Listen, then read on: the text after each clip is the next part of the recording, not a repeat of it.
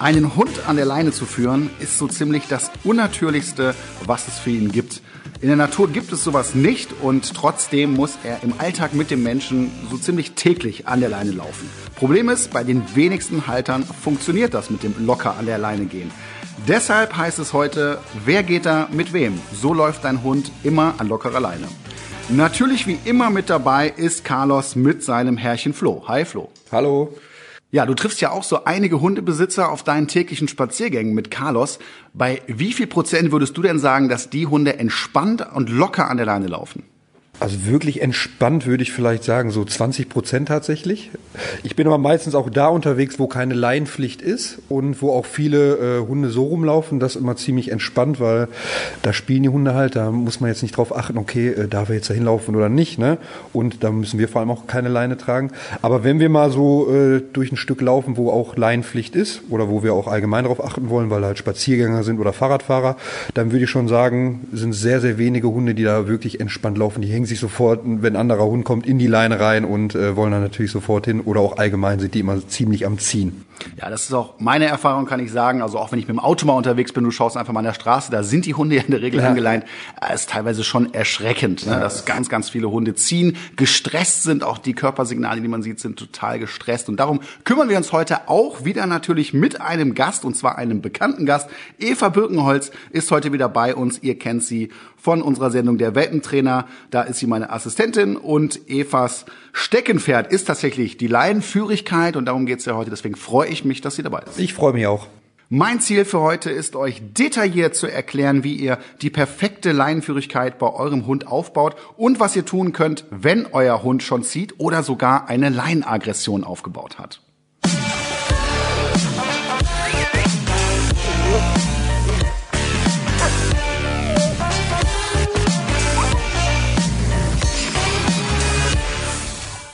Flo, Thema Leinenführigkeit. Hand aufs Herz, ist das bei euch noch ein Thema? Und sag jetzt nichts Falsches. Wir haben ja lang genug trainiert zusammen. ja, das stimmt auf jeden Fall. Man, wer die Sendung geguckt hat, weiß ja, dass Carlos am Anfang keine keinen Meter 50 an der Leine gelaufen ist, ohne sitzen zu bleiben, ohne zu jammern. Ähm, das hat mir ziemlich schnell, beziehungsweise am Anfang nicht schnell gelöst, sondern erst durch eure Hilfe eigentlich, ne, durch, durch dieses ganze Training. Ähm, bei uns war es immer so, dass wir am Anfang die ganze Zeit ohne Leine gelaufen sind und ich auf den Vollgetrieb so ein bisschen gehört habe, aber Problem ist ja, man muss ja auch irgendwann mal laufen, wo Leinpflicht ist. Und wenn da der Hund an der Leine ein Problem hat, dann ist es natürlich äh, umso schlechter oder beziehungsweise umso besser, dass wir es trainiert haben. Und mittlerweile läuft er wie eine Eins an der Leine. Zieht ab und zu natürlich mal, wenn er irgendjemand sieht, wo er sich freut. Aber ansonsten kann ich mit ihm ganz gemütlich laufen. Er rennt nicht vor, er hängt nicht nach, ist meistens so wirklich äh, ja, bei Fuß an der Leine. Da bin ich echt stolz und froh drüber. Danke auch äh, an, an, dich an dieser Stelle. Ne? Ja, aber das hast du ja erarbeitet. Das freut mich auf jeden Fall zu hören. Und äh, genau, das kann natürlich auch passieren. Also das Leine ziehen nicht nur nach vorne, das ist ja eigentlich der Klassiker, sondern gerade bei den Welpen auch gerne mal nach hinten. In den ersten Wochen ist das oft der Fall. Und das war bei Carlos wirklich äh, verstärkt. So, ja, der, der ne? muss sich schon wirklich ziehen. Ne? Ja. schon schleifen, damit er überhaupt an der Leine mitkommt, weil äh, keine Chance, wirklich ja. nicht. Was mir immer wieder auffällt beim Thema Leinführigkeit ist, oder wenn ich auch, auch Hunde draußen beobachte und Menschen ist, äh, dass die meisten Hunde überhaupt gar nicht verstehen, was vom Menschen eigentlich erwartet wird. Ja, also was möchte ich eigentlich? Die Leute wundern sich, dass der Hund zieht, ne? aber der Hund äh, weiß gar nicht, was seine Aufgabe ist. Hast du das Gefühl, dass Carlos genau versteht, was er tun soll, wenn die Leine am Halsband befestigt ist? Ja, äh, wirklich, weil wir das ja auch mal trainiert haben. Wir haben es ja auch mal äh, in der Hundeschule mit euch trainiert, dass wir auch gewechselt haben von Geschirr auf Halsband zum Beispiel Beispiel mit der Leine und äh, ich bin jetzt ja nur noch mit Halsband mit Carlos unterwegs und da weiß er wirklich, okay, da ziehe ich nicht dran, weil wir immer trainiert haben, wenn er locker hält, bekommt er ein Leckerli, wenn er Augenkontakt sucht, bekommt er ein Leckerli. Ne, das haben wir immer so trainiert und das habe ich wirklich lange Zeit gemacht, damit er wirklich versteht, okay, wenn ich Schritt bleibe, wenn ich immer gucke, was macht mein Herrchen, wenn ich ihm in die Augen gucke, dann habe ich dafür belohnt und dann wusste er, okay, das mache ich richtig, dann bleibe ich immer schön neben ihm, ziehe nicht dran, bleibe nicht hinten hängen und kriege dafür auch noch eine Belohnung. Ne? Und so haben wir das eigentlich äh, aufgebaut. Ja. Hört sich ja an wie nach Lehrbuch. Ich glaube aber heute belohnt sie nicht mehr so häufig. Ne? Die nee. Phase ist vorbei, ja, aber es dauert eben seine Zeit ne? und das hast du dir quasi erarbeitet. Und da kommen wir auch schon zum ersten Punkt, äh, was bei ganz, ganz vielen eben das Problem ist. Das heißt schon in der Welpenphase, wenn da äh, permanent die Leine ans Halsband geschaltet wird, dann geht man raus, geht man Gassi, dann lernt der Hund in diesen ersten Wochen schon zu ziehen. Nämlich, ja. der will irgendwo irgendwo hin, mhm. ja, zieht, merkt die Spannung, ist unangenehm, gar keine Frage, ist auch für Hunde sehr, sehr unangenehm, ja, aber kommt am Ende zum Ziel. Und dann erwarten wir plötzlich, wenn wir irgendwo in der Stadt sind oder sonst wo, dass der Hund nicht mehr ziehen soll. Das kann ein Hund ganz, ganz schwer nur verstehen. Deswegen ist schon mal der erste Tipp für heute diese Trennung zwischen Geschirr und Trainingsleine und zwischen Halsband und Führleine. Alleine das macht eine ganze Menge aus und führt zu ganz viel Klarheit in der Kommunikation. Und die Hunde lernen dann, wie Carlos, wenn die Leine am Halsband ist, dann gilt locker neben dir herlaufen, entspannt bleiben. Und so oft ist es im Alltag ja gar nicht der Fall. Du hast es ja bereits erwähnt viele Spaziergänge sind ja nicht die ganze Zeit an der Leine, sondern der läuft ja auch ganz viel frei, oder? Genau, also wie gesagt, bei uns ist ja wirklich, ich gehe gerne dahin halt, wo halt keine Leinenpflicht ist, weil ich möchte meinem Hund oder Carlos halt die maximale Freiheit bieten. Ich möchte oder zwischendurch mal mit anderen Hunden spielen kann, wenn da irgendwelche sind, äh, in seinem Alter und seiner Größe, wobei er gerne auch mit größeren spielt. Mhm. Aber ich muss auch sagen, dass dieses Training mit, was du gesagt hast, mit Geschirr und Leine so schnell, ach, mit Geschirr und Halsband so schnell funktioniert und gefruchtet hat, dass das wirklich innerhalb von einer Woche, glaube ich, schon gelöst war. Und mittlerweile, wenn er ohne Leine läuft er manchmal hinter mir. Und wenn ich ihn an der Leine habe, ist er wirklich einfach bei Fuß, weil er weiß, ich muss jetzt Schritt halten, ich muss einfach daneben laufen, weil wir es so trainiert haben, ist einfach schon in ihm drin. Das ist gut. Ja, es funktioniert fantastisch. Ihr macht es euren Hunden damit viel leichter. Es ist natürlich auch mit Aufwand verbunden, muss man ganz ja. klar sagen. Ne? Ich bin selber auch kein Freund vom Geschirr, aber in der Ausbildungsphase macht das einfach so viel Sinn und erleichtert so viele Dinge. Nicht nur die Leinenführigkeit, aber die eben auch ganz besonders. Ne? Und dann habe ich am Ende da überhaupt keine Probleme mit. Und auch wenn der Hund viel freilaufen kann, kommt es eigentlich ja trotzdem täglich vor. Wenn du aus der Haustür rausgehst, sind ja die wenigsten direkt im Wald. Ja, das heißt, du hast ja erstmal eine Strecke an der Straße und da sollte der Hund an der Leine gehen. Und da sollte der eben auch locker und entspannt an der Leine gehen. Toll, dass es bei euch so gut funktioniert. Ja, jetzt ist es natürlich so, dass nicht der reine Wechsel von Geschirr auf Halsband dazu führt, dass der Hund perfekt an Leine läuft, sondern man muss dann eben von Anfang an in ganz kleinen Schritten auch dem Hund erklären, was erwarte ich denn, wenn die Leine am Halsband ist. Was waren denn für dich die ersten Schritte? Kannst du dich noch daran erinnern? Ja, also ganz am Anfang, wir haben es ja wirklich in, in super kleinen Schritten aufgebaut, dass wir das äh, erstmal mit der Leine als Ritual gemacht haben. Ne? Also Halsband war schon um, dann kam die Leine, der Carlos musste im Sitz, hat, äh, haben wir die Leine umgetan und dann hat er schon seine ersten Leckerlis bekommen. Er ist gerade hier sehr nah am Mikrofon. Ich möchte auch was sagen vielleicht. Er will die ganze Zeit auf meinem Schoß. Auf jeden Fall, ähm, wenn wir dann das Ritual hinter uns hatten und rausgegangen sind und dann wirklich schon in kleinen Schritten belohnt, also wenn so die ersten Meter funktioniert haben, er wirklich Schritt gelaufen ist, Leckerli bekommen, dann gab es immer spontane Richtungswechsel, damit er auch weiß, okay, ne, ich bin hier nicht der, der führt, sondern ich werde geführt ne, und die Leine ist äh, die Begrenzung quasi bis dahin und nicht weiter und voilà. Der ist gerade hier so ein bisschen am Rumtoben. Carlos, nicht auf den Tisch. Ne, Freundchen? nicht wie zu Hause hier. nicht, genau, nicht. okay. Carlos, du verrätst mich auch hier.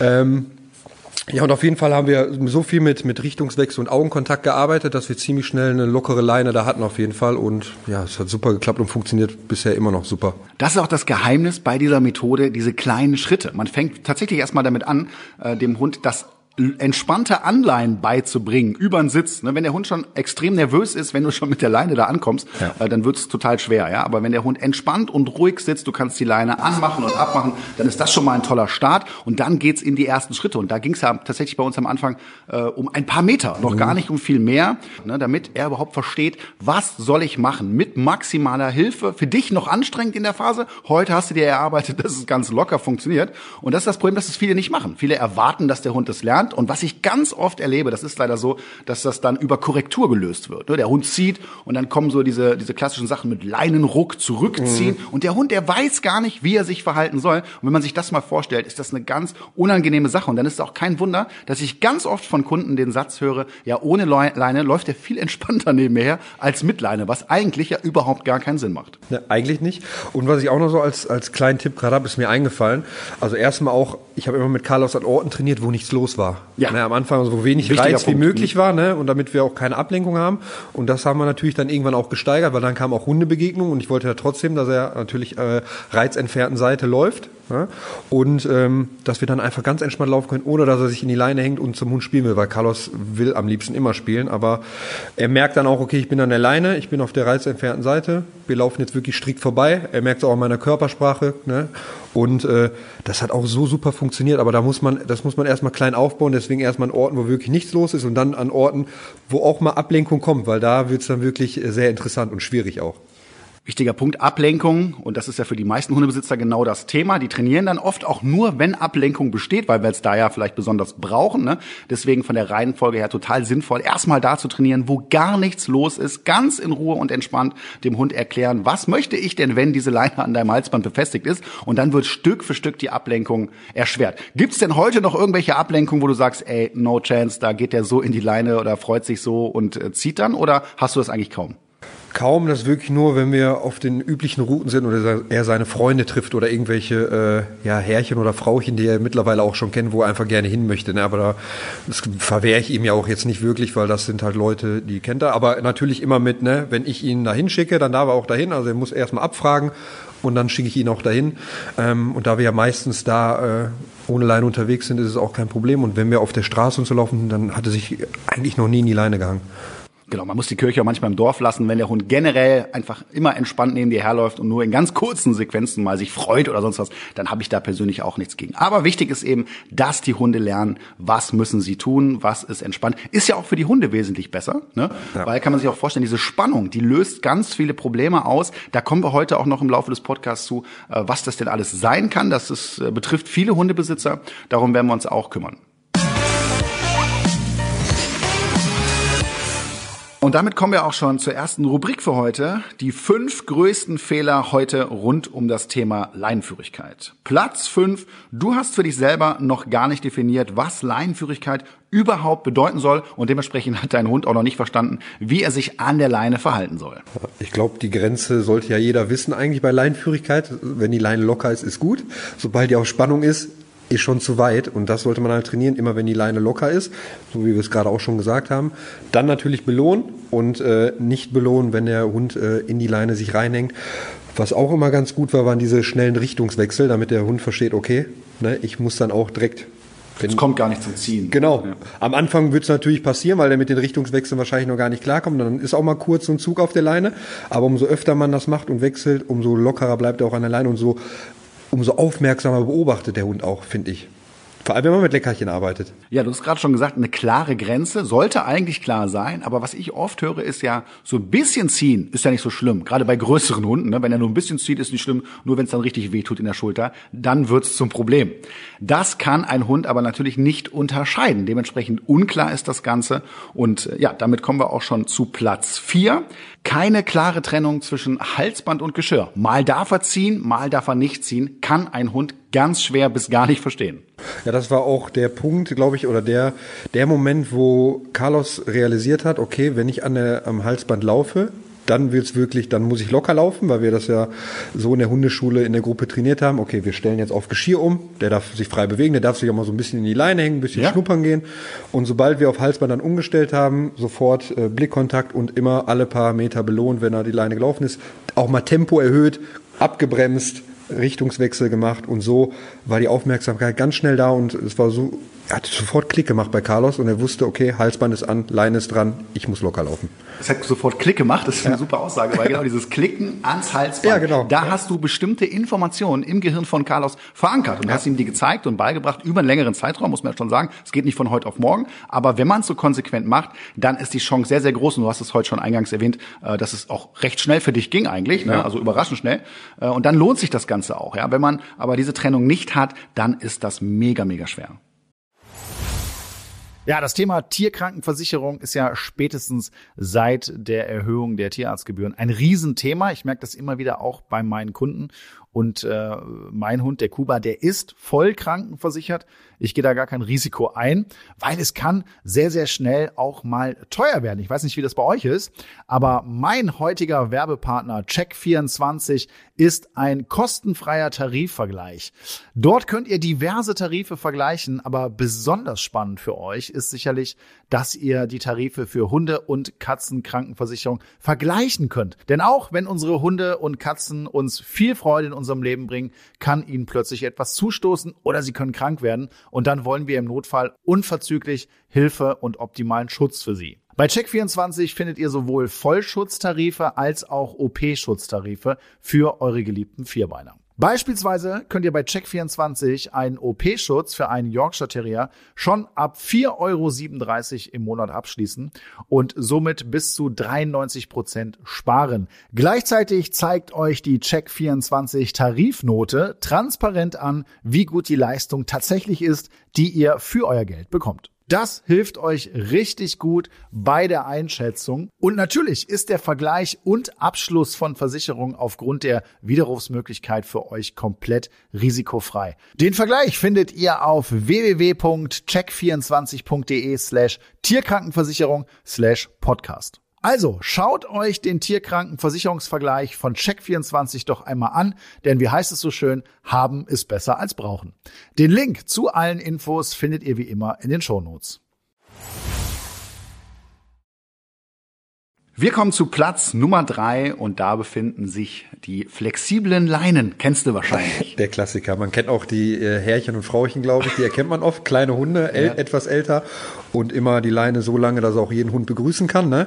Und dass der Hund natürlich da auch keine Grenzen hat, weil die Leine sich weit auszieht und gar nicht weiß, was überhaupt Leinführigkeit ist, ist ja, glaube ich, das Schlimmste, was man machen kann so praktisch die Dinger ja im ersten Moment wirken, ja, für den Hund ist das, oder gerade für die Leinführigkeit ist totaler Horror. Wir haben überhaupt keine Konstante, ne? Mal drückst du auf eine Meter Entfernung, ja. mal auf drei Meter. Und man hat auch permanent eigentlich so eine leichte Spannung. Ne? Du musst ja so ein bisschen daran ziehen. Ja. Und auch schon diese leichte Spannung führt dazu, dass der Hund das merkt. Und da eine entspannte Leinführigkeit aufzubauen, meiner Meinung nach fast unmöglich. Ja, vor allem gibt es ja auch keine Grenze, ne? weil die Grenze wird immer wieder erweitert oder ein bisschen kürzer gehalten, je nachdem, wie man Bock hat ja. oder wo man gerade ist. Die Teile sind ja auch teilweise sehr, sehr lang. Ne? Ja. einige Meter. Ne? Ja, ich glaube, da gibt es wahrscheinlich auch zehn Meter Leine ja, und sowas. Ne? Riesenapparat. Ne? Und auch ganz gefährlich bei dem Thema, muss man leider sagen, wenn du die mal fallen lässt, ja, dann verfolgt die ja deinen Hund. Der Hund rennt weg, flüchtet und das Teil Ach, zieht ja, sich rein, donnert ja, ja. da hinterher. Äh, da habe ich auch schon einige Fälle zu gehabt, äh, wo die Hunde dann total traumatisiert sind. Auch deswegen alleine schon nicht zu empfehlen, leider. Definitiv. Platz Nummer zwei, mitziehen kommt dein Hund zum Erfolg. Das passiert öfter, als man denkt. Dein Hund will irgendwo hingehen, weil er da was Schönes in der Nase hat, zieht dahin, du merkst, dass er zieht und du gehst, ob du willst oder nicht, oft mit dahin. Und der Hund merkt, okay, wenn ich ziehe, dann komme ich eben zum Erfolg. Ziehen lohnt sich. Ja, also eine schöne Belohnung dafür, dass er zieht. Auch das Schlechteste, was man machen kann, definitiv. Ähm, muss man immer sofort, beziehungsweise man darf es einfach den Hund nicht ermöglichen, dann auch dorthin zu gehen. Wie würdest, Richtig. Wie, wie ja. würdest du das denn denn jetzt machen, wenn der Hund dann zieht? Und wie würdest du das trainieren? Das wäre jetzt mal eine Frage von mir. Ja, definitiv nicht dahin gehen, weil dann passiert nämlich genau das. Das ist dann oft, die Leute wollen nicht so unfreundlich und unhöflich zu dem Hund sein. Und wenn der doch da so einen tollen Geruch gerade hat, dann muss man den dann auch lassen. Ja, ich habe ja nichts dagegen, dass er schnüffelt, aber ich lasse mich auf keinen Fall dahin schleifen. Und deswegen bleibe ich konsequent stehen, gehe vielleicht sogar eher in die andere Richtung. Und wenn er es besser macht und sich zurücknimmt, dann kann man ja auch dahin gehen. Aber mein Hund muss auch nicht an jeder Stelle schnüffeln. Vor allen Dingen nicht dann, wenn er an der kurzen Leine ist. Ja, also man muss einfach dem Hund auch klar machen, ne? ich bin, ich bin der Chef sozusagen und ich entscheide erstmal, wo es hingeht. Und vor allem die Leine, wenn du die anders, dann bist du auch der, der mir folgt und ich bin nicht der, der dir folgt. Hört sich jetzt ne? wieder so ein bisschen böse an, Flo, mit dem Chef, ne? Ja, hört sich so. Aber vom Prinzip her geht es darum, wir geben Führung. Und gerade ja. wenn die Leine dran ist, haben wir ja eben, das haben wir schon erzählt heute, Informationen hinterlegt und die können wir ja nicht dauernd wieder äh, mit schlechten Informationen äh, versehen. Dann geht das irgendwann alles kaputt und dann bricht das Kartenhaus zusammen und der Hund zieht wieder. Ja. Wie, wie Sau. Wie Sau. Wir kommen zu Platz Nummer eins und der lautet, Training wird zu schnell gesteigert, gerade bei Ablenkungen. Ja, das ist ja das, was ich auch ganz am Anfang gesagt habe, dieser Tipp, erstmal an Orte gehen auf jeden Fall, wo es ziemlich ruhig ist und da auch erstmal mehrere Trainingseinheiten verbringen, bis es dann wirklich perfektioniert ist. Und dann kann man dann auch mal äh, mit den Hundebegegnungen oder allgemein äh, dort arbeiten, wo auch viel los ist, weil dann wird es nochmal richtig interessant und schwierig. Und das sind ja auch wirklich die Aufgaben, die wichtig sind für den Hund, weil man läuft nicht immer nur irgendwo, wo nichts los ist. Ne? Man hat natürlich auch äh, viele Orte, wo man mit dem Hund unterwegs ist, wo Fahrradfahrer kommen, wo andere äh, Hunde kommen, wo Kinder kommen und so. Und äh, deswegen muss man da auf jeden Fall langsam steigern und erstmal da trainieren, äh, bis man das perfektioniert hat quasi. Genau, und man sollte sich nicht überfordern und vor allen Dingen auch seinen Hund nicht überfordern am Anfang. Und da, da geht es wirklich um einige Meter, zwei, drei Meter, so wie du es auch gemacht hast. Das reicht am Anfang nicht direkt einen kompletten Spaziergang ja. versuchen, leinführig zu laufen. Das geht auf gar keinen Fall gut und eben definitiv auch ohne Ablenkung. Und ich finde, da haben die Leute auch oft keine Geduld. Ne, dann wird das ein paar Mal trainiert und man denkt, ach komm, hat er verstanden und dann setzt man das sofort überall ein und damit macht man sich das ganze Training auch unter Umständen wieder kaputt. Zeit lassen lohnt sich, sieht man ja auch an deinem Beispiel und wenn man dann merkt, wie viele Jahre man was davon hat und entspannt mit seinem Hund unterwegs ist, dann, dann lohnt sich das wirklich mehrfach. Ja, definitiv. Also es ist auch einfach angenehm, dann mit, mit Carlos zu laufen, weil ich merke, okay, andere Runde schmeißen nicht die Leine, fangen an zu bellen ja. und er läuft einfach mit mir ganz normal vorbei und ihm juckt das gar nicht. Ne? So das ist richtig, sein. richtig gut. Ey. Ja. Und damit kommen wir zu unserem heutigen Gast, Eva Birkenholz. Dich muss ich eigentlich gar nicht mehr vorstellen. Ich glaube, man kennt dich mittlerweile. Wir arbeiten seit vielen Jahren zusammen in der Hundeschule, haben täglich mit vielen Hunden und auch problematischen Hunden zu tun. Und äh, ja, wir bearbeiten viele Themen, aber Laienführigkeit, das ist wirklich so dein Thema und das machst du sehr gerne und sehr leidenschaftlich. Und da wäre meine erste Frage, gibt es irgendein Erlebnis zu diesem Thema, wo du dich ganz besonders dran erinnerst? Ja, hallo erstmal und äh, schön, dass ich wieder hier sein darf heute. Ich äh, habe auf jeden Fall ein ganz besonderes Ereignis zum Thema Leinenführigkeit. Und zwar war das damals ähm, eine leinenaggressive Schäferhündin, die mit ihrer Besitzerin zu mir kam und ähm, die schon jahrelange Probleme damit hatte, dass der Hund immer an der Leine gepöbelt hat, auf andere los wollte. Und ähm, ja, dann haben wir das Training begonnen und ich habe erstmal mit dem Hund quasi vorgearbeitet und bei mir hat es dann funktioniert und äh, ja, die Besitzerin ist, war dann wirklich den Tränen nahe, äh, dass es endlich funktioniert und sie eine gute Lösung gefunden hat. Ja, da kenne ich auch einige Fälle von, muss man tatsächlich sagen. Und da ist ja die Frage, ja, woran liegt das denn jetzt? Warum hat diese Frau jahrelang Probleme und zwar richtig heftige Probleme und bei dir klappt es sofort? Ja, das ist häufig so, dass wir sind natürlich als Trainer immer wie ein unbeschriebenes Blatt für den Hund und haben dadurch sehr, sehr gute Einstiegschancen. Wir machen dann natürlich auch nicht die klassischen Fehler, die der Hund macht und können durch unser selbstsicheres Auftreten auch ganz klar Führung signalisieren. Und das ist gerade bei leinenaggressiven Hunden ein ganz wichtiger Punkt. Genau, Laienaggressivität, du sprichst es an, das gehört für mich auch zu Laienführigkeit, weil das entsteht dann, wenn es eben nicht funktioniert so gut wie bei dir, Flo, ja. mit Carlos. Ne? Und äh, über diese Spannung und Hundebegegnung entsteht irgendwann genau dieses Verhalten, dass dein Hund, der eigentlich sozial total verträglich ist, bei einem anderen Hund an der Leine total ausrastet. Man denkt, das ist die größte Bestie und das führt wiederum dazu, dass auch die Leute, in dem Fall auch da, deine Hundebesitzerin, total verunsichert werden. Ja, und äh, schon bei der nächsten äh, Hundebegegnung nicht mehr neutral reingehen, gehen, sondern schon immer schauen und schauen und Signale aussenden, die der Hund dann dementsprechend wahrnimmt. Und dann haben wir ein richtiges Problem. Ja, ich wollte gerade sagen, man selber ist ja dann schon so unsicher bei Hundebegegnungen, dass man das immer auf den Hund überträgt. Allein schon, wenn man die Leine vielleicht ein bisschen enger greift oder ein bisschen straffer schon zieht, weil man weiß, jetzt kommt schon wieder ein Hund, dann weiß mein Hund natürlich auch sofort Bescheid, okay, wo ist jetzt was los? Und der riecht den ja schon wahrscheinlich, sieht den auch schon vom Weiten. Ja. Ne? Und dann geht's halt los. Und wenn ich das dann noch verstärke, ne, meinem Hund gegenüber und signalisiere, ich habe auch Angst oder ich weiß jetzt auch nicht, was passiert, dann kann kann es ja nicht gut sein. Ne? Das ist ein Teufelskreis. Man kriegt, was man denkt ne, und wird ja. immer wieder auch dafür bestätigt. Und dann ist das irgendwann so intensiv wie bei deinem Fall, Eva. Und ich kenne das auch. Du nimmst den Hund, gehst los und der reagiert bei zehn von zehn Hunden und in diesem Fall nicht. Und dann denken die Leute oft, ey, der Hund, der macht das extra, der weiß jetzt ganz genau, jetzt ist er hier beim Hundetrainer, jetzt muss er sich benehmen. Nee, damit hat es nichts zu tun, aber es ist eine komplett andere Situation. Jetzt will der Hundebesitzer auf einmal, dass es passiert ne, und zeigen kann, wie stark denn sein Problem ist. Und die Situation ist eine völlig andere. Und das reicht tatsächlich häufig schon aus, dass der Hund sich komplett anders verhält. Genau. Andererseits gibt es das aber auch, dass man die Leine dann wieder zurückgibt und äh, also an den Besitzer zurückgibt und das ist genau das gleiche Problem wieder wie vorher und da muss man halt wirklich ganz intensiv auch an als Hundebesitzer an seiner eigenen Einstellung arbeiten, genau wie Flo das eben gesagt hat und das ist aber besonders schwierig, wenn sich das diese negativen Erfahrungen schon so ins Gehirn eingebrannt haben, die wieder zu löschen und da braucht es eine ganze Ecke Arbeit. Und Erfolg, Erfolgserlebnisse, ja. dass die Leute merken, hey, es geht auch anders, der Hund ist gar nicht böse, ja, es liegt nicht daran, sondern das ist einfach wie ein großes Missverständnis. Am Anfang ist es Spannung, der Hund möchte gerne dahin, der freut sich ja, da ist ein anderer Hund, der Carlos freut sich auch, wenn er einen anderen Hund sieht, ja. kann aber nicht, die Leine verhindert das. Mein Hund hat den anderen Hund im Fokus und diese Spannung und das potenziert sich so von Woche zu Woche und irgendwann haben wir eben, dass die Aufregung zu einer Aggression wird und dann ist ja eben dieses Kuriose, du machst die Leine los und der rennt dahin und ist fröhlich und begrüßt den anderen. Wobei, wenn man da nichts gegen tut, kann es am Ende auch dazu führen, dass der Hund generell auch ein schlechteres Sozialverhalten zeigt und auch ohne Leine sich aggressiv verhält. Das kann durchaus so weit wachsen. Genau, ja, je länger das dauert, desto schlimmer kann es tatsächlich werden. Wobei das auch immer unterschiedliche Gründe hat. bei den meisten Hunden ist es tatsächlich diese positive Aufregung, die sich dann entlädt an der Leine. Bei anderen ist es aber auch einfach das Gefühl, ich kann mich nicht frei bewegen. Ne, weil die Leine, das hast du ja eben auch schon gesagt, ist was ganz Unnatürliches Ja. für den Hund. Und ähm, da kann er sich nicht so verhalten, wie er es normalerweise ohne Leine frei in der Hundebegegnung täte. Das stimmt. Und deswegen finde ich auch, man sollte auch so viel wie möglich mit dem Hund ohne Leine laufen. Also da, wo es, wo es halt geht, definitiv machen und den Hund auch viel spielen lassen mit anderen Hunden, damit, er, damit man natürlich auch weiß, okay, der ist sozialisiert, der, wenn er mal bellt, ist das jetzt nicht aggressiv gemeint unbedingt, ne, sondern das ist einfach vielleicht spielerisch gemeint oder ich will mir ein bisschen Aufmerksamkeit holen. Und äh, das war auch so das Beste, was ich mit Carlos machen konnte, dass wir so viel äh, ohne Leine laufen, dass er wirklich weiß, okay, wenn dann mal die Leine um ist, dann muss ich wirklich auch äh, drauf hören und dann weiß ich auch, okay, jetzt ist vorbei, jetzt habe ich meine persönliche Grenze, jetzt kann ich nicht mehr das unbedingt machen, was ich so möchte. Und wenn, wenn er das verstanden hat, der Hund, ey, dann ist alles richtig gemacht. Ne? Ja, das ist für den dann auch sehr klar. ja. So, Eva, jetzt sei mal bitte ganz ehrlich. Was sind denn für dich bei den Hundebesitzern so die schlimmsten Marotten im Thema Leinführigkeit, was die Leute so mitbringen? Was nervt dich da am meisten? Ja, das eine hast du eben tatsächlich schon gesagt. Das ist ähm, dieses, ja, der zieht ja nur ein bisschen.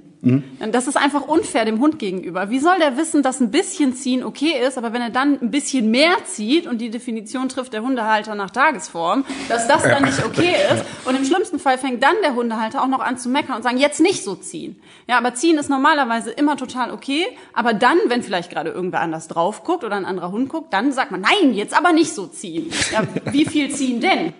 Ja, gar nicht am besten. Völlig unklare Kommunikation. Unfair für den Hund, du hast es gesagt. Ne? Und trotzdem machen die Leute, wenn die zu uns in die Hundeschule kommen, sagen die dann ja, mein Hund, der zieht alleine, der hat das Problem, der macht da was falsch. Nein, Leute, so ist es nicht. Ihr macht da was falsch. Wir setzen ja die Grenzen. Ne? Wenn, wenn wir die Grenzen nicht klar bestimmen, dann weiß der Hund auch nicht, wo die Grenzen sind. Ganz einfach. Ne? Also wir sind, wir sind die Person, Ja.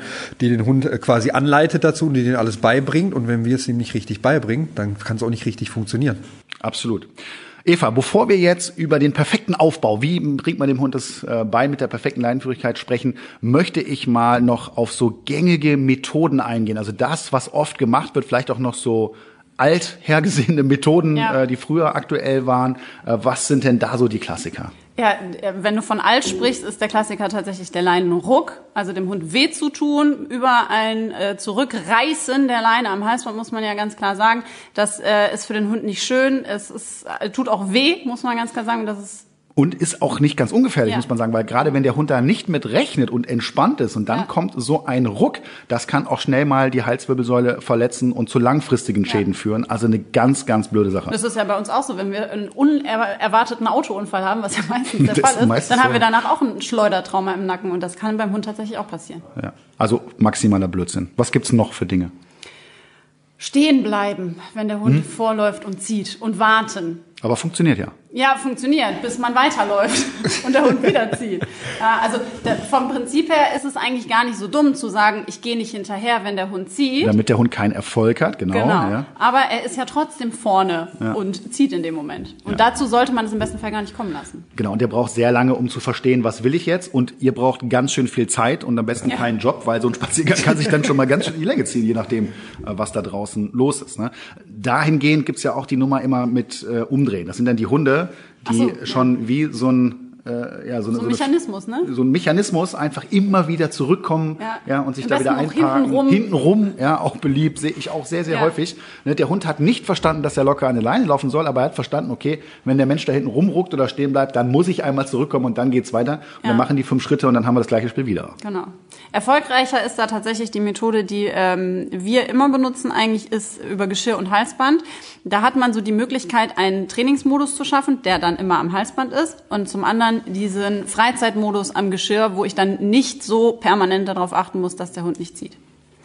Ganz genau. Wir können doch mal über Hilfsmittel sprechen. Da gibt's ja auch so ein paar Dinge, die da gerne empfohlen werden Ja. oder eingesetzt werden, teilweise richtig heftige Sachen. Was fällt dir denn dazu ein, Eva? Also, ähm, was ich auch häufig gefragt werde, ist, ob so eine Retrieverleine denn hilft.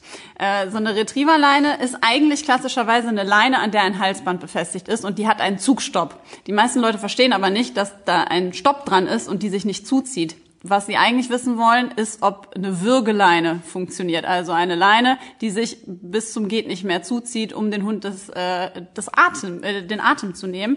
Und ähm, ja, ja, klar kann das funktionieren, ist aber kacke. Den Hund auf jeden Wollte Fall. ich gerade sagen, ist Ja. jetzt nicht so gerade fürs Tier das Beste, ne? Ja. Genau, Würgehalsbänder mit Stopp, ohne Stopp, äh, Stachelhalsbänder. Gerade früher, gang und gäbe, eine ganz Ja, ja, normale genau. Geschichte, damit der Hund lernt, nicht zu ziehen. Und das ist auch so ein Klassiker, wo so eine Leinenaggression schon vorprogrammiert ist, weil kann man sich vorstellen, also wer nicht weiß, was das ist, ein Stachelhalsband, das ist ein Halsband, wo drin wirkliche, ja, so Stacheln sind. Ne? Das heißt, ja. bei Zug drückt sich das sehr, sehr stark in die Haut Ich wollte sagen, aber nicht außen, sondern innen, ne? Innen. Weil die meisten, Innen. meisten denken jetzt wahrscheinlich außen, die sind innen, damit die schön wehtun, ne? Ja, und es tut richtig weh. Ne? Und wenn du dann eine Hundebegegnung hast und der Hund zieht, verbindet er das mit dem anderen Hund oder mit einem Kinderwagen oder mit was auch immer. Und das ist einfach übelste Gewalt und das ist definitiv nicht zu empfehlen. Und verboten. Und auch verboten und auch zu Recht verboten. Ja. Ja, sind wir uns einig. Ja, auf jeden Fall. Dann gibt's noch eine ganz krasse Nummer, wäre zum Beispiel so ein Stromhalsband. Ja, sicher. Das, das legt auf die Nummer nochmal einen drauf. Ähm, auch das ist verboten zu, äh, zu benutzen und äh, natürlich auch schlecht für den Hund. Das ist Aber immer so das- ein Versuch, mit Bestrafung ans Ziel zu kommen, anstatt einfach mal sich die Mühe zu machen und Geduld zu haben, ein bisschen zu trainieren. Und danach hat sagst man es, einfach, äh, danach läuft es ja auch die nächsten Jahre. Man muss es ja nicht die, das ganze Leben trainieren. Ne? Das macht man wirklich am Anfang, bis es drin ist. Und zwischendurch kann man es immer wieder mal so auffrischen, wenn man merkt, okay, vielleicht ist er jetzt gerade mal nicht so aufmerksam, äh, hat man ein bisschen Leckerlis dabei und dann äh, kriegt man die Aufmerksamkeit schon von ganz allein und dann weiß er auch wieder, okay, es geht los, wir sind hier im, im Training, ich muss hören und alles läuft so, äh, alles läuft gut, wenn ich, wenn ich einfach mache.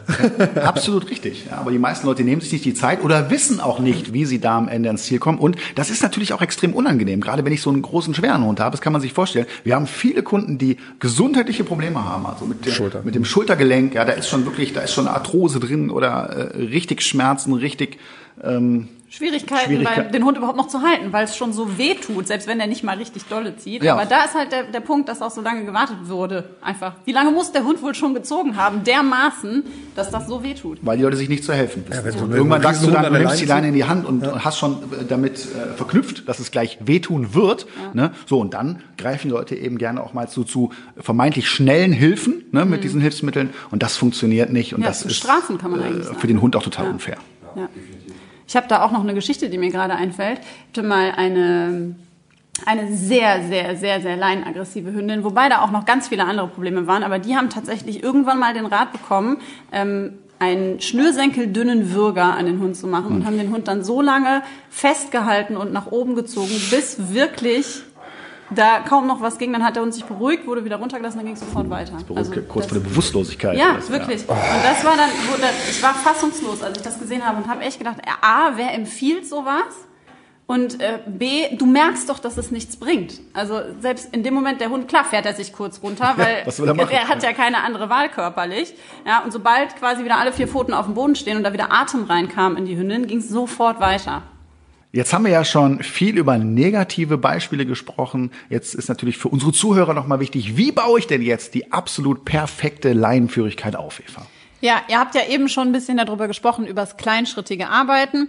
Am Anfang finde ich es ganz wichtig, dass man noch ein bisschen vor der Leinenführigkeit anfängt, nämlich es schafft, dass sein Hund auch ähm, unabhängig von der Leine auf einen achtet und bereit ist, mit, äh, mit dir zu arbeiten. Und dann kommen wir zum Thema Geschirr und Halsband. Das finde ich auch nochmal ganz wichtig, so ein bisschen rauszuheben, dass der Hund quasi nur leinenführig laufen muss, wenn er am Halsband ist und dass er aber auch außerhalb dieses Trainings gar nicht am Halsband geführt wird. Denn das ist wieder das Thema mit der Konsequenz. Ja, wenn ich den mal am Halsband ziehen lasse und mal nicht, kann er nicht lernen, dass er das eigentlich nie darf. Und das ist aber auch das Schöne beim Thema Leinenführigkeit. Was du reinsteckst, kriegst du raus. Also übst du das wirklich konsequent am Halsband und sehr, sehr ordentlich, dann verknüpft er das auch richtig gut. Bestes Beispiel bist du, Flo, ne? hast du heute schon berichtet. Wenn man es gut macht, dann wird man da auch erfolgreich. Ja, definitiv. Und es funktioniert auch relativ schnell, wenn man es halt konsequent macht und klare Grenzen setzt und das auch immer wieder belohnt, wenn es gut läuft. Ich glaube, dass das ganz viele Hundehalter nicht wissen und die einfach denken, ja, ist Geschmackssache, was nehme ich, entweder ein Geschirr oder ein Halsband ne? und diesen Unterschied gar nicht kennen. Und der ist eben ganz entscheidend und wichtig, aber nicht alleine. Da gibt's noch ein paar andere Elemente. Jetzt haben wir ja angefangen, die Leine entspannt und ruhig an das Halsband zu machen. Wir haben ein Startritual. Wir sind losgegangen, die ersten Schritte, wir haben drüber gesprochen, Flo. Und äh, jetzt ist ja die Frage, wie geht's denn dann weiter? Ja, also die ersten Schritte gestalten wir auch da noch komplett positiv. Das heißt, ich habe auch vielleicht noch ein Leckerchen in der gegenüberliegenden Hand äh, unterhalb vom, äh, von meinem Kinn, dass der Hund so ein bisschen hochschaut, baue da Richtungswechsel ein und belohne das immer wieder, wenn der Hund mir ordentlich folgt. Also ähnlich wie beim bei Fußlaufen. Ja. In der Anfangsphase. Ganz genau, ja. Das ist im Prinzip dann wirklich äh, rein konditioniert. Und wenn das gut funktioniert und wir das Gefühl haben, der Hund hat verstanden, was er tun muss, sobald ich die Leine, meine Führleine am Halsband einklinke, dann können wir weitergehen und dann können wir das Ganze auch beanspruchen. Das heißt, wir haben dem Hund erstmal ganz ordentlich beigebracht, was es bedeutet und wie wir es gerne hätten, ordentlich an der Leine zu laufen. Und das würde ich übrigens auch immer auf beiden Seiten trainieren, weil das ist praktisch, wenn der Hund beide Seiten gleichermaßen gut laufen kann. Ähm, dann kommen wir dazu, das Ganze auch über unser Begrenzen einzufordern und zu korrigieren, wenn der Hund diese ähm, Leinenführigkeit quasi unterbricht. Genau, wir haben vorher schon unserem Hund gezeigt, dass wir das total toll finden, wenn er locker und entspannt ist. Unser Hund weiß jetzt, was seine Aufgabe ist und erst dann, und das ist ganz wichtig bei diesem Thema, erst dann können wir das Ganze auch beanspruchen, sprich korrigieren Ne, gewaltfrei, so wie wir es ja auch gelernt haben, und eben auch begrenzen. Das hat man ja im besten Fall auch schon zu Hause trainiert in anderen Übungen und das können wir jetzt hier bei der Leinenführigkeit auch gut gebrauchen. Genau, das sollte man auch im besten Fall vorher schon trainiert haben, weil es in der Bewegung zu begrenzen, weil bei der Leinenführigkeit läuft man ja klassischerweise, in Meistens. der Bewegung zu begrenzen ist es halt noch ein, um einiges schwieriger als eine statische Grenze für sich zu beanspruchen. Wie kann ich mir das als Zuhörer jetzt genau vorstellen? Beschreib das doch mal. Also, wir laufen an der Leine, Führleine am Halsband, hängt locker in einer meiner beiden Hände, also im besten Fall die Hand auf der Seite, wo auch der Hund läuft. Wir gehen jetzt einfach mal von links aus. Die Leine ist auch nur genau so lang, dass der Karabiner locker nach unten durchhängt. Also nicht zu lang, dass er jetzt kilometerweit nach vorne laufen könnte, aber auch nicht zu kurz, dass da permanent Spannung drauf ist. Ich habe ähm, über das äh, Ritual gestartet, laufe los und dann passiert, dass mein Hund doch ausbricht, also zum Beispiel vorläuft. Dann kommt mein ähm, Störgeräusch oder mein Hey und ich blockiere den Hund über meine Körpersprache. Das heißt, ich stelle mich davor und zwar frontal davor. Auch ein Fehler, der häufig passiert, ist, dass die Menschen einfach nur so ihr linkes Bein quasi davor schieben und so den Popo vor den Hund schieben, um einfach da diese Grenze einzuhalten. Ja, abdrängeln. Genau, ja. einfach nur abdrängen und äh, blockieren, aber das ist nicht das Gleiche, wie wirklich in die Kommunikation reinzugehen und auch den Hund anzugucken und da auch wieder auf das Feedback zu achten. Genau, weil das brauchen wir spätestens, wenn es jetzt ums Thema Ablenkung geht. Und das wollen wir ja alle erreichen, dass unsere Hunde eben auch entspannt bleiben bei Begegnungen. Und das genau brauche ich dafür. Und da brauche ich ein paar Situationen vorher, wo ich meine Korrektur durchgebracht habe. Und da auch nochmal das Thema, wann weiß ich denn genau, ob das bei meinem Hund angekommen ist? Ja, habe ich ja gerade schon gesagt, das ist das, das Feedback. Und ich kann es natürlich direkt danach testen. Also nochmal ganz kurz, wie sieht ein Feedback aus? Ja, der Hund schaut mich an, nimmt die Ohren zurück, schlägt sich vielleicht über die Nase und hält hält dann natürlich auch im nächsten Schritt die Grenze wieder ein. Das heißt, wenn ich weiterlaufe, versuche ich genau die gleiche Situation nochmal abzuspulen oder auch mal abrupt runterzubremsen und einfach darauf zu achten, ist der Hund jetzt wieder aufmerksam, achtet er wieder auf mich oder muss ich eventuell nochmal korrigieren? Genau, was man sagen kann, wenn die Korrektur angekommen ist und wir dieses Feedback bekommen haben, dann sehen wir definitiv ein anderes Verhalten. Das heißt, der Hund wird sich jetzt zurücknehmen, nochmal mehr fragen, was möchte ich jetzt genau? Und jetzt ist es wichtig, wenn der Hund ein anderes Verhalten zeigt, das auch zu belohnen. Das heißt, jetzt kann ich dir mitteilen, hey, das finde ich gut, was du gerade machst, entweder verbal oder auch in der Anfangsphase äh, verhältnismäßig mal mit Futter geht auch. Ja, aber das ist auch wichtig, dass wir nicht zu einseitig werden, ne? dass wir jetzt nicht nur korrigieren, sondern eben auch belohnen, wenn der Hund toll und entspannt neben uns herläuft. Genau.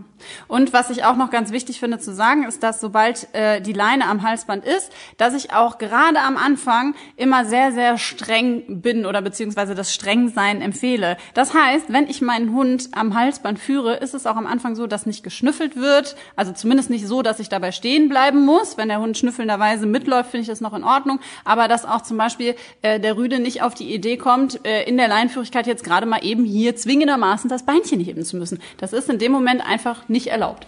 Genau, vorausgesetzt ist, dass der Hund ansonsten genug Möglichkeiten Ganz hat genau, am Tag ja. und freilaufen kann und seine Geschäfte so erledigen kann. Und dann, denke ich, kann man das durchaus erwarten in diesen kurzen Momenten, dass er das eben dann nicht tut. Ja.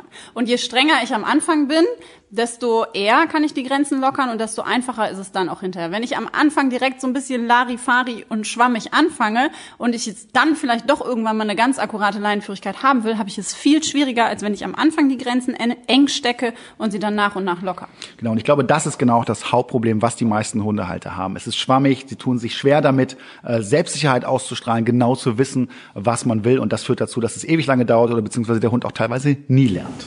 Ja, Konsequenz und Grenzen setzen ist, glaube ich, so das Stichwort, wo die meisten immer, vor allem bei so Welpen, äh, konsequent zu sein, ist ja auch schwierig. Ja, ne? Wenn klar. Carlos mich angeguckt hat, hat ist mir auch oft schwer gefallen, aber es ist ja einfach für das weitere Leben einfach viel entspannter, wenn man am Anfang sehr konsequent ist. Liebevoll konsequent natürlich, ne? Und das wird sich ja durch das ganze Leben ziehen und begleiten und dann hat einfach einen entspannten Hund neben sich laufen. Es gibt nichts Besseres einfach. Ja, und über diese Lösung mit Geschirr und Halsband habe ich auch die Möglichkeit, total konsequent zu sein. Das Ja. heißt, wenn ich jetzt mal einen schlechten Tag habe und gar keinen Bock habe zu trainieren, dann kommt der Hund einfach nicht ans Halsband, sondern ist einfach die ganze Zeit am Geschirr. Genau, ja. Und das macht auch gar nichts, ne? aber man sollte natürlich immer im besten Fall täglich eine kleine Trainingseinheit einbauen. Was ich noch als sehr wichtigen Tipp empfinde, ist, dass ich gerade am Anfang dafür sorge, dass ich eine seitliche Begrenzung habe. Ja. Das heißt, es gibt ja auch dieses seitliche Ziehen. Der Hund geht gar nicht nach vorne, sondern zieht so zur Seite, weil da irgendwas zum Schnüffeln ist oder sonst was. Da ist ein toller Tipp, gerade in der Anfangsphase, äh, ja, ein Zaun, eine Mauer, eine Begrenzung, Büsche reichen da auch schon aus, äh, zu benutzen. Das heißt, ich führe meinen Hund dann auch auf der Seite, wo ich so eine Begrenzung habe. Ne? Stell mich aber nicht in den Weg. Wir wollen ja keinen Zwang haben, sondern wir wollen, dass der Hund lernt, wo soll ich mich genau aufhalten, nämlich direkt neben mir. Und dann klappt das nach kurzer Zeit auch schon, wenn ich übers offene Feld oder über eine Wiese laufe. Genau.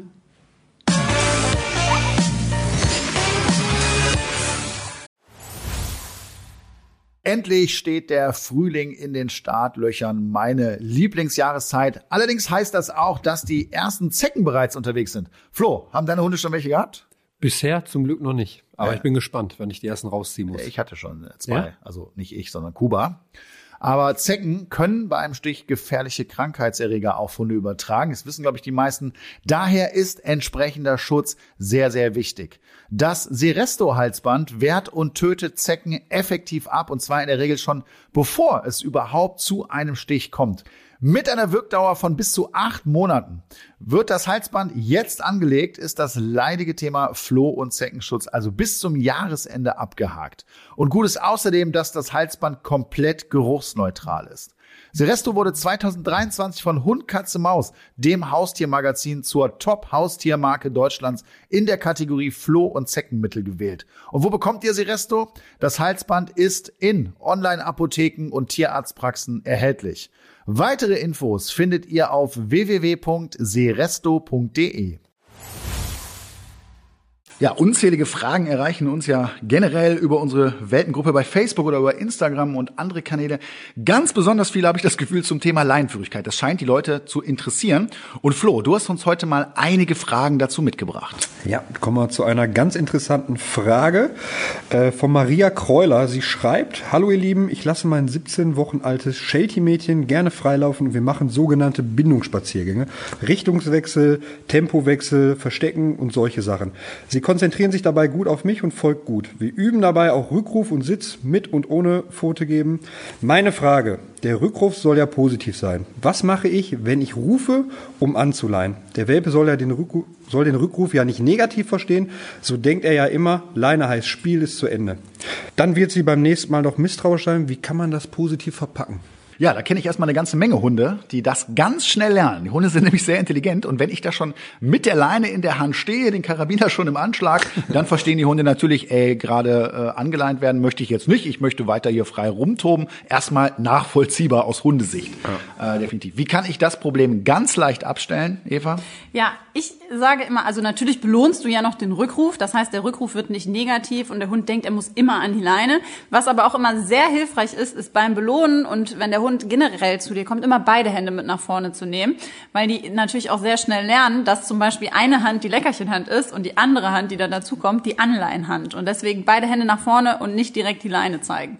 Genau, und auch trennen. Ja, das heißt, das eine ist der Rückruf, den belohnen wir, das finden wir toll, das finden wir super, je nachdem, in welcher Phase ähm, die äh, Maria jetzt da gerade steckt mit ihrem Hund. Und danach leine ich meinen Hund an, auch wieder über das Anleihen-Ritual. Und das soll ja auch nichts Schlechtes sein. Wir setzen immer so voraus, dass das äh, an der Leine laufen eine Strafe für den Hund ist. So wollen wir es ja gar nicht rüberbringen. Ne? Aber so könnte man das Problem lösen, indem ich das eben unterteile und mein Hund erstmal belohnt wird und dann kommt die Leine. Dann die nächste Frage von Andrea Hove. Sie schreibt, folgendes Problem ist aufgetaucht. Mein Welpe, zwölf Wochen, beißt in seine Leine. Ich habe schon alles probiert. Abbruchsignal funktioniert an sich auch gut, aber er beißt immer wieder in die Leine. So ab dem dritten Mal steigert er sich total rein und ist nicht mehr ansprechbar und zerrt und knurrt. Leine hochnehmen funktioniert auch ganz gut, er lässt dann los. Geht ein paar Schritte normal, dann geht's wieder los. Habe mich auch schon auf die Leine draufgestellt und ignoriert. Er fährt da nach ein, zwei Minuten runter, aber im schlimmsten Falle geht's dann nach drei äh, Schritten wieder weiter. Ich mache mir ein bisschen Sorgen, weil er nicht nur spielerisch scheint, sondern er wirklich schlimm verbeißt, nicht ansprechbar ist und ich in diesen Momenten auch nicht garantieren könnte, dass er nicht beißt, wenn ich versuchen würde, ihm die Leine wegzunehmen. Das ist jetzt zwar keine Frage, aber wahrscheinlich, wie löst sie dieses Problem? Ja. Auch erstmal ein beliebtes Problem gerade bei Welpenbesitzern. Die Welpen machen das sehr, sehr gerne. Die nehmen ja alles gerne in die Schnauze und die Leine ist da naheliegend, weil die in der Nähe ist. Hier hört sich das für mich allerdings noch ein bisschen stärker an. Da wäre mein erster Ansatz nicht, was mache ich jetzt in dem Moment anders, sondern ich würde mal hinterfragen, mache ich vielleicht insgesamt zu viel? Hat mein Hund ein bisschen Frust und baut den über die Leine ab? Also wenn er schon gar nicht mehr ansprechbar ist und das ganz, ganz oft passiert, könnte das sein. Ich kenne den Hund jetzt nicht, aber das könnte ein Grund sein, dass man dann zunächst mal äh, überlegt, äh, ja, vielleicht weniger zu machen, kürzere Spaziergänge oder ist die Aufregung draußen zu groß. Das wäre das Erste, was ich überprüfen würde. Ja? Und nehmen wir mal an, das wäre jetzt nicht so stark und wir haben dieses klassische Problem einfach, der Hund beißt in die Leine, Eva, was macht man dann? Das hängt davon ab, wo die Leine gerade befestigt ist. Also wenn wir jetzt vom Training der Leinenführigkeit ausgehen und die Leine ist gerade am Halsband, dann ist es natürlich verführerisch für den Welpen, wenn die Leine da so direkt vor der Nase baumelt. Zum einen kann ich äh, versuchen, dann noch mal einen Schritt zurück zu machen im Training der Leinenführigkeit und noch mal ein bisschen mehr in dieses positive ähm, bei fußmäßige Laufen reinzukommen, dass der quasi den Fokus verändert. Und äh, sobald auch nur der Mund aufgeht in Richtung Leine, würde ich schon versuchen, stehen zu bleiben, einzufrieren, den Hund anzuschauen und auch da mal mein Hey einzusetzen und klar zu kommunizieren, dass mir das nicht passt. Und wenn jetzt der Fall ist, dass ähm, dass er das macht, wenn ihr zum Beispiel am Geschirr lauft, ähm, dann würde ich die Leine tatsächlich fallen lassen und das komplett ignorieren und äh, gar nicht drauf einsteigen. Denn das Zerspiel funktioniert ja nur, wenn einer an der anderen Seite festhält. Genau, und hat ein Hund mit einem bestimmten Verhalten keinen Erfolg, wird das lassen und nach zwei, drei Metern die Leine wahrscheinlich fallen lassen und sich nicht mehr dafür interessieren. Ne? Da hängt es nämlich tatsächlich stark von ab, wo ist die Leine befestigt. Dass der Hund da reinbeißt, gerade der Welpe nochmal, ist naheliegend, das passiert. Jetzt müssen wir erstmal erklären, dass wir das gar nicht möchten. Was auch noch ein guter Tipp ist, ist gerade am Anfang, wenn ich das trainiere, eben nochmal stärker das Futter mit reinzunehmen. Das heißt, dass ich die Erwartungshaltung Erwartungshaltung auf das Stück Futter etwas höher schraube, dann konzentriert der Hund sich meist mehr auf die Hand oder auf mich und weniger auf die Leine. Ja. So, und dann kommt einmal die letzte Frage für heute. Hallöchen, Kimo ist fast sieben Monate alt. Wenn wir in der Natur sind, haben wir eine Schleppleine und in der Stadt eine normale Leine. Ich bekomme es nicht hin, dass er aufhört, an der Leine zu zerren. Egal ob ich mit Halsband oder Geschirr, mir tut schon beim Zugucken weh. Ich habe verschiedene Methoden erfolglos angewendet. Richtungwechsel, stehen bleiben, sich vor den Hund stellen, Belohnung, wenn es klappt, etc. Hört es irgendwann auf? Für mich hört sich das erstmal so an, als wenn überhaupt nicht genau klar ist, wie sie das ganze Thema angehen will. Mal Geschirr, mal Halsband, mal die Leine lang, ganz viele verschiedene Methoden ausprobiert. Ist ja auch erstmal naheliegend. Ja.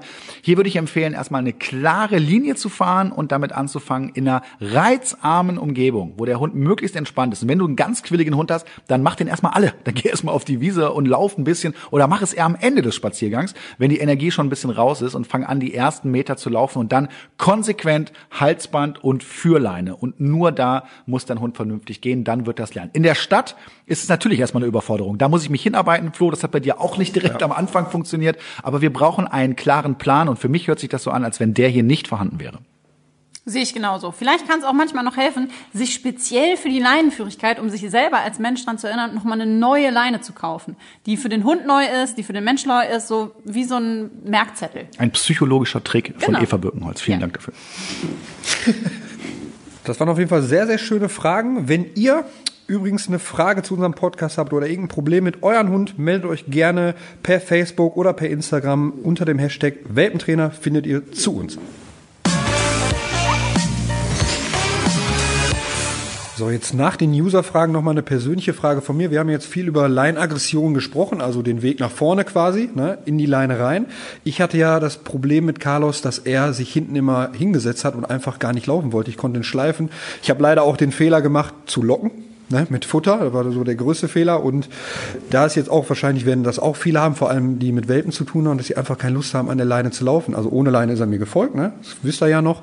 Und äh, mit Leine hat er sofort rumgebockt. Das ist genau die entgegengesetzte Richtung einmal nach hinten. Ja. Wie kann man da am besten trainieren? Was sollte man nicht machen?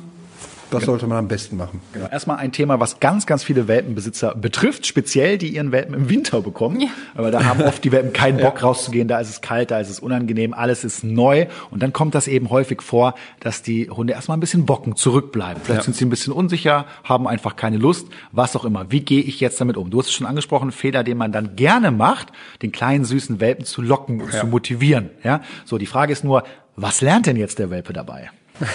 Und zwar, dass er den Menschen schon mit äh, acht, neun Wochen wunderbar im Griff hat. Das können die nämlich. Ja. ähm, und der lernt ganz genau, wenn ich das mache, löse ich bei meinem Herrchen aus, dass ich ein Leckerchen oder Futter bekomme. Ja. Ne? Ich setze Heißt- mich hin, werde angelockt, krieg ein Leckerli, super. Setz Ja. mich wieder hin, werde angelockt, krieg ein Leckerli. ja. Genau, heißt auch, wenn das Wetter wunderschön ist, dann ist es warm draußen, hat der Hund trotzdem gelernt, ich zeige jetzt erstmal dieses Verhalten. Ne? Und die warten da drauf und lassen sich fürs Weitergehen bezahlen. Und die meisten Leute, und das fällt mir wirklich sehr stark auf, und das hat auch noch weitergehende Konsequenzen, muss man ganz klar sagen, ist dieses zögerliche Verhalten. Dein Welpe lernt schon in so einem frühen Alter, dass du überhaupt nicht weißt, was du willst. Ja, du bist unsicher, du weißt nicht, was du machen sollst, fängst dann eben an zu locken. Das macht man einfach auch intuitiv, hast Ja. du ja auch gemacht, Flo. Ne? Und äh, so geht das Ganze seinen Lauf. Und das überträgt sich auch auf ganz andere Situationen und hat auch mit der Beziehung zum Hund was zu tun. Tipp hier, was sollten wir machen? Ihr nehmt die Leine locker in die Hand. Nicht dran rucken, nicht dran zerren, nicht böse sein und geht konsequenten, langsamen Schrittes weiter. Das fühlt sich erstmal beschissen an, ist so, ja. Aber ihr werdet dann ganz schnell Folgendes feststellen, Eva. Also es fühlt sich beschissen an, weil man kann es ja ganz klar sagen, ja, ihr sollt euren Hund ziehen. Ja, aber das, was dann passiert, nach ein paar Schritten, euer Welpe wird merken, Mist, dieses Verhalten führt mich nicht zum Erfolg und wird sich in Bewegung setzen. Denn man muss ja ganz klar sagen, die haben vier gesunde Beine, die können ganz wunderbar laufen, vor allen Dingen, wenn sie abends ihre dollen fünf Minuten haben.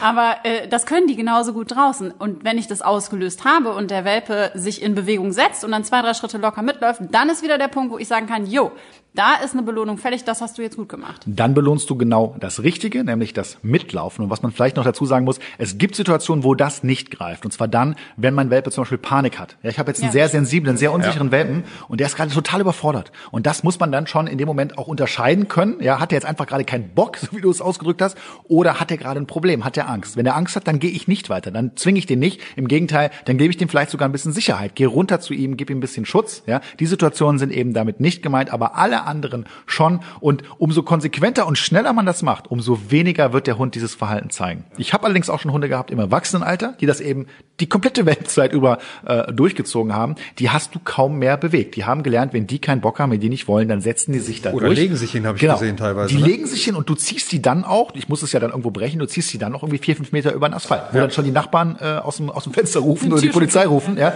weil sie jetzt gar nicht wissen, was da gerade passiert. Aber das ist äh, ja in dem Moment eben selbst verschuldet. Das heißt, das hat man sich selber Ja, man, man muss halt konsequent sein. Das war auch am Anfang, ich habe mich auch nie getraut, den zu ziehen, weil der wiegt ja auch, hatte früher erst recht nichts gewogen, ne? die Ja. drei, vier Kilo. Ja. Und dann hatte man da immer so, ich kann den doch jetzt nicht einfach ziehen an der Leine. Und wir hatten natürlich immer Trainingsgeschirr an. Ne? Ich würde jetzt auch natürlich nicht mit Halsband und dann dran ziehen. Wir haben ja Trainingsgeschirr an.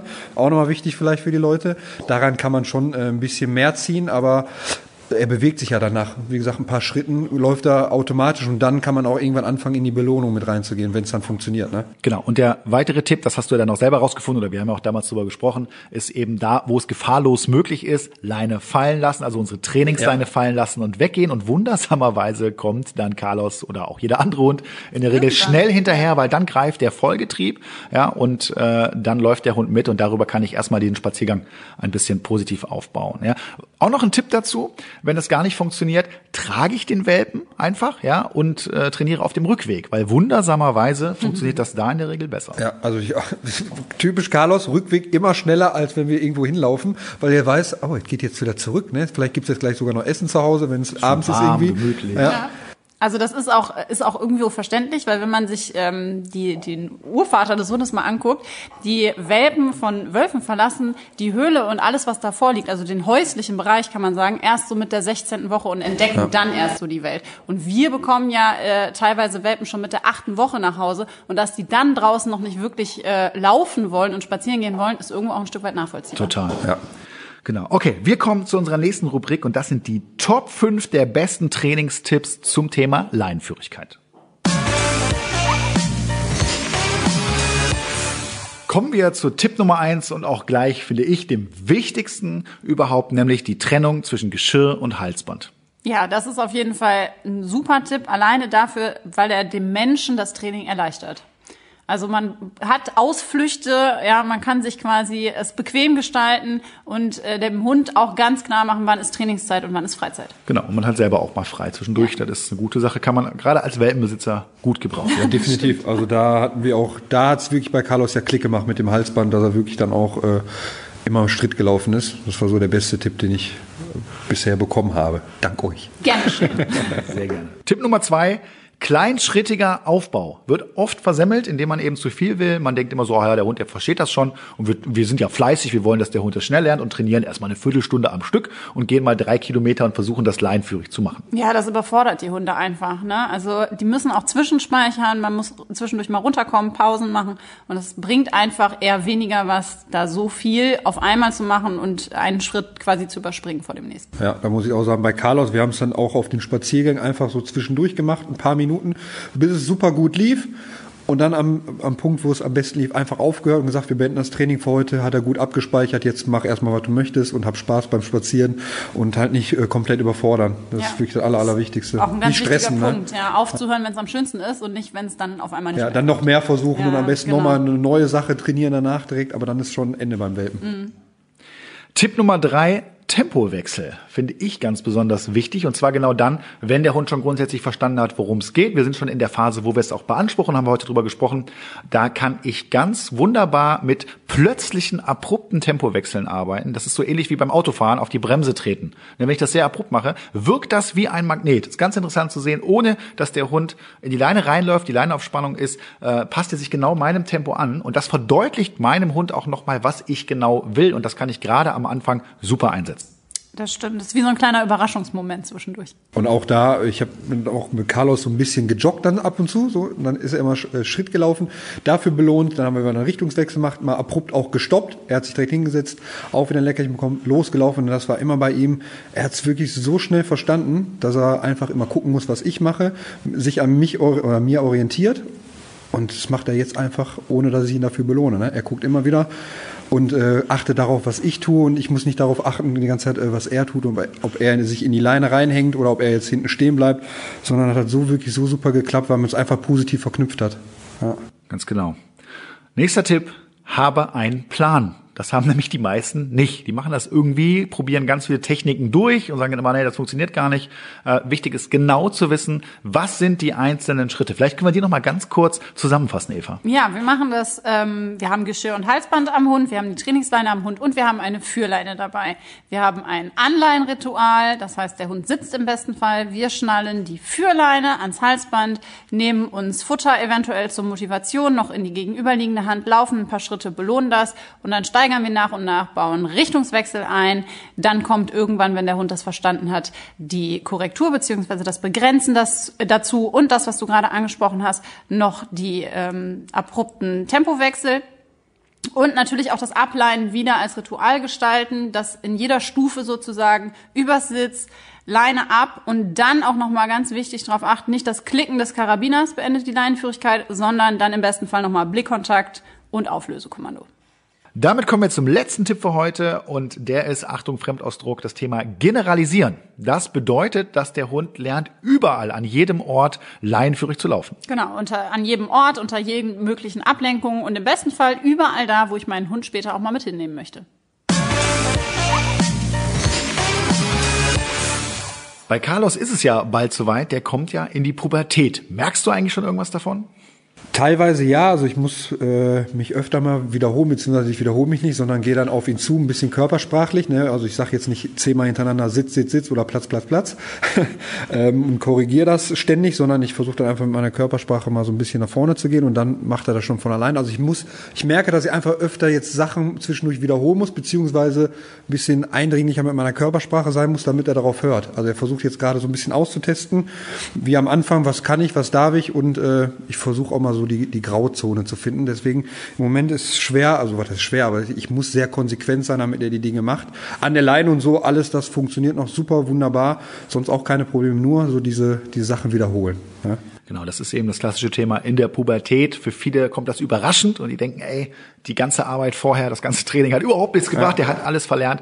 Äh, gute Nachrichten, es ist nicht weg, sondern einfach nur eine Zeit lang überlagert. Hier ist die Devise, ruhig bleiben, locker bleiben, entspannt bleiben und eben dann eventuell auch nochmal mit mehr Hilfe arbeiten. Also da, wo du vorher schon die Trainingsleine gar nicht mehr gebraucht hast, nimmst du sie vielleicht einfach nochmal. Ist ja auch äh, so, dass einige in der Pubertät äh, schon anfangen, so ein bisschen aggressiver zu werden, oder? Dass sie so ein bisschen ja. auch andere, auf andere Hunde losgehen oder halt Dominanz mal so zeigen die Grenzen wollen. Ne? austesten, wie so ein ja. klassischer Jugendlicher. Ne? Da gab's, da gibt's ja auch mal Stress auf dem Schulhof ja. zum Beispiel. Also ähnlich ist es bei Hunden tatsächlich auch.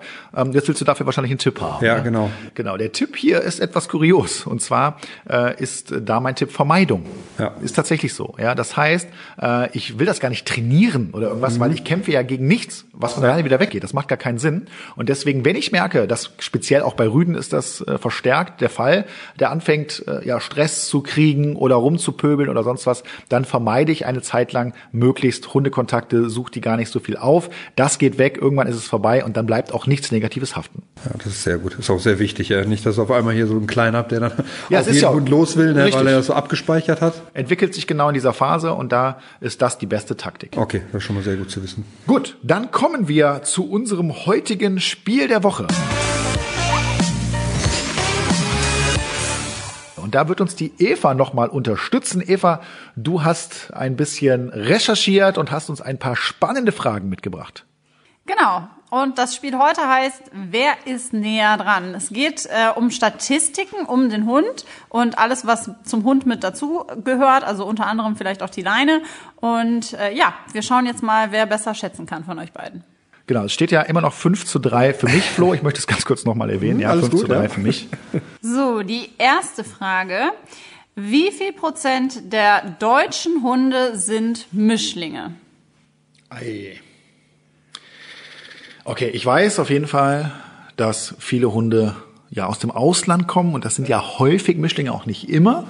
Ähm, aber wie viel Prozent das jetzt sind, ich weiß auch, dass unsere Rassehunde in Deutschland auch sehr beliebt sind. Ich würde jetzt mal sagen, ich fange mal an, Flo, 40 Prozent. ja, dann orientiere ich mich mal so bei 45 Prozent. Ja, und der Punkt geht ganz klar und eindeutig an Flo. Es sind nämlich genau 45 Prozent. Hey, das hatten wir auch noch nicht, Flo. Volltreffer. Punktlandung ja, haben wir echt noch nicht. Den hast du dir verdient. Das muss an dem guten Spiel liegen. Danke, Eva, für die Lösungen. okay. Ähm, wie viel gibt ein deutscher Hundehalter pro Jahr im Durchschnitt für Tierarztbesuche aus, inklusive OPs? Also je, äh, jeder Hundehalter im Durchschnitt pro Pro ein deutscher Hundehalter pro Jahr im Durchschnitt Jahr. für einen Tierarztbesuch oder OP. Das heißt, du kannst Nullerjahre haben, du kannst aber auch sehr teure Jahre haben und davon der Durchschnitt. So, jetzt fängst du aber mal an, Flo.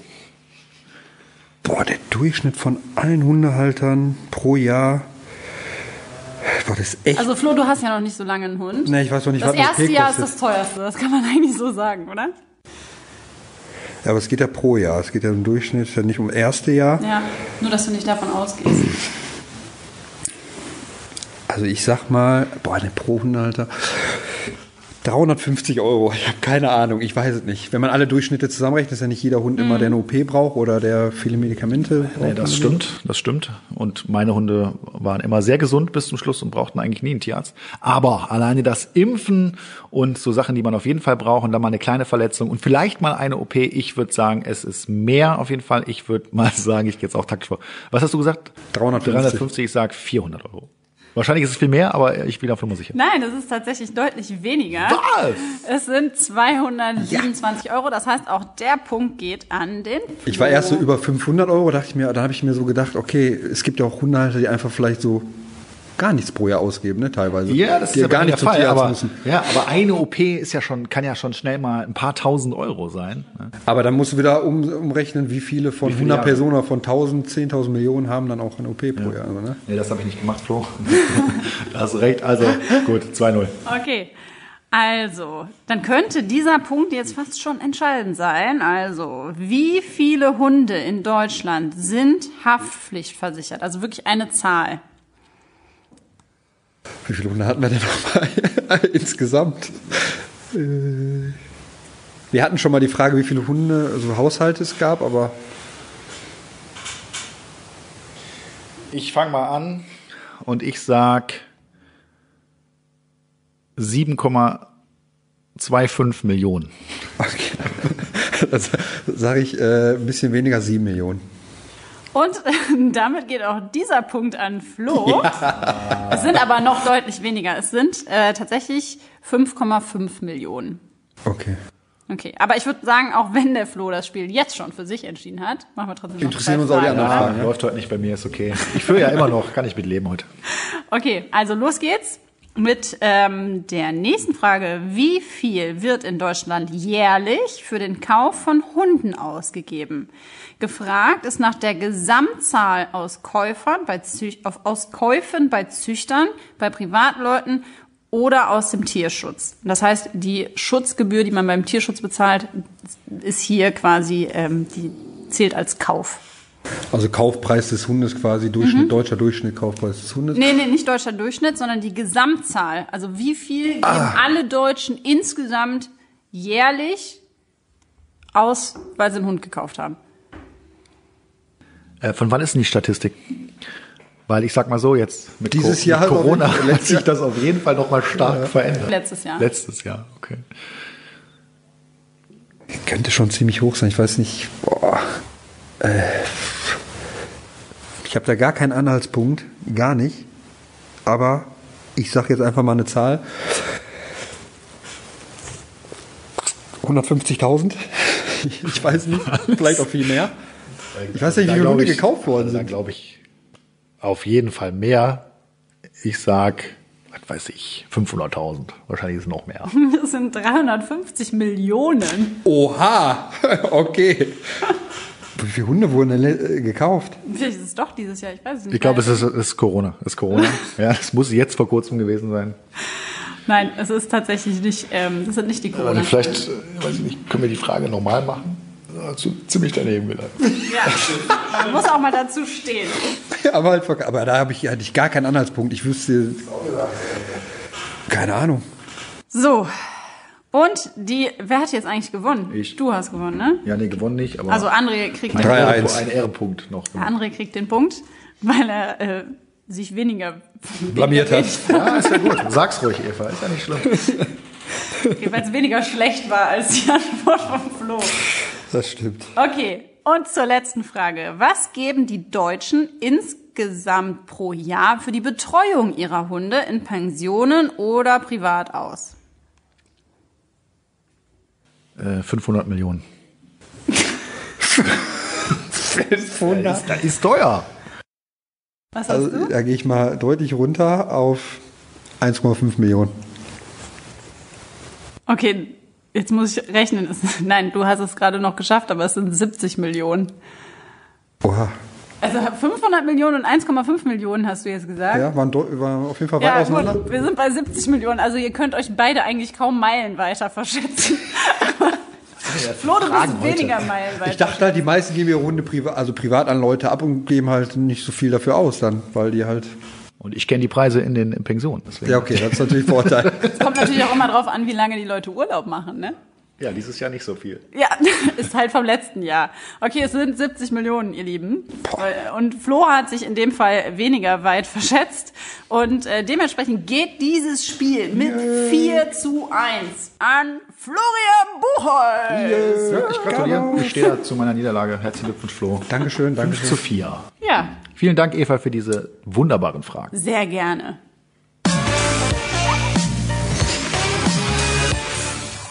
Ja, und das war's schon wieder für heute mit dem Welpentrainer Podcast. Mit meinem Podcast geht's wie immer weiter in 14 Tagen. Mit meinen Gästen werde ich auch dann über neue Entwicklungen in der Hundeszene sprechen, über wichtige Themen, auch rund um das Thema Erziehung natürlich und auch um alle relevanten Welpenthemen. Heute haben wir gelernt, wie man die perfekte Leinführigkeit aufbaut und ich wünsche euch jetzt schon viel Spaß beim Trainieren zu Hause, ganz viel Erfolg. Ich bedanke mich bei meinem heutigen Gast, Eva. War großartig, dass du wieder mal dabei warst. Sehr gerne Erne, danke, dass ich da sein durfte. Ja, vielen Dank auch an dich, Flo.